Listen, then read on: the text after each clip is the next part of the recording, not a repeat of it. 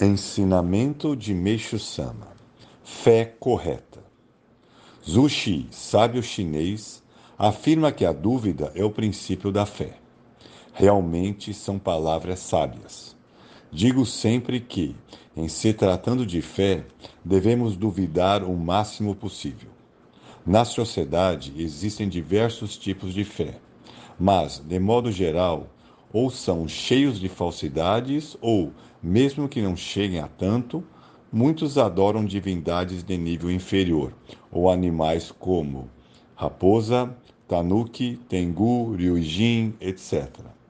Pouquíssimas dirigem sua adoração a divindades corretas. Por esse motivo, quando observarmos as religiões detalhadamente, vemos que a maioria delas apresentam algum ponto fraco Assim sendo, em caso de ingresso em uma religião, em primeiro lugar, deve-se questioná-la bastante, sem se prender de forma alguma a ideias preconcebidas. Se, a despeito de todas as dúvidas, tratar-se de uma fé que não apresente imperfeições, não haverá alternativa senão segui-la. Existem religiões que pregam a necessidade de, primeiramente, crer para depois alcançar graças o que é uma, um grande erro. Ora, acreditar antes de receber qualquer graça é o mesmo que enganar a si próprio. Por esse motivo, deve-se inicialmente apenas procurar entrar em contato com ela e analisá-la com atenção, duvidando o máximo possível. Se, de fato, sua doutrina e teorias religiosas forem racionais e isentas de críticas e, ainda, se a proteção divina for evidenciada por meio de milagres no cotidiano, valerá a pena afiliar-se a tal notável religião. Sabemos que religiões que abominam radicalmente o fato de seus seguidores entrarem em contato com outras, mas isso também é um equívoco, pois revela que possuem lacunas ou força insuficiente.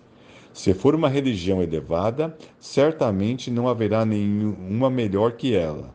Sendo assim, ao invés de temerem o contato de seus fiéis com outras religiões, deveriam, isto sim, alegrar-se, pois a excelência da religião professada passa a ser reconhecida e a fé se fortalece ainda mais.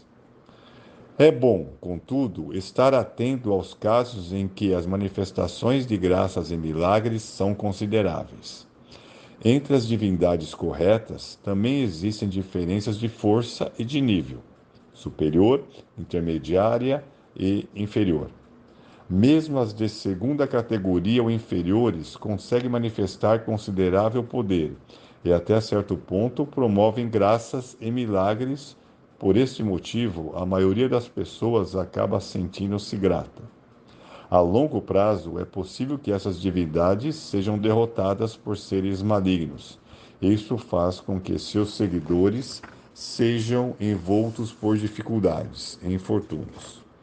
Por outro lado, visto que eles creem nelas, além de darem justificativas e não perceberem insuficiência de força, interpretam as dificuldades como provações divinas, ou purificações dos pecados eliminação das impurezas de seus espíritos. Até aqueles que têm fé podem ser temporariamente acometidos de doenças e infortúnios, mas, passada essa fase, a situação melhora, o que comprova a atuação de divindades de grau superior.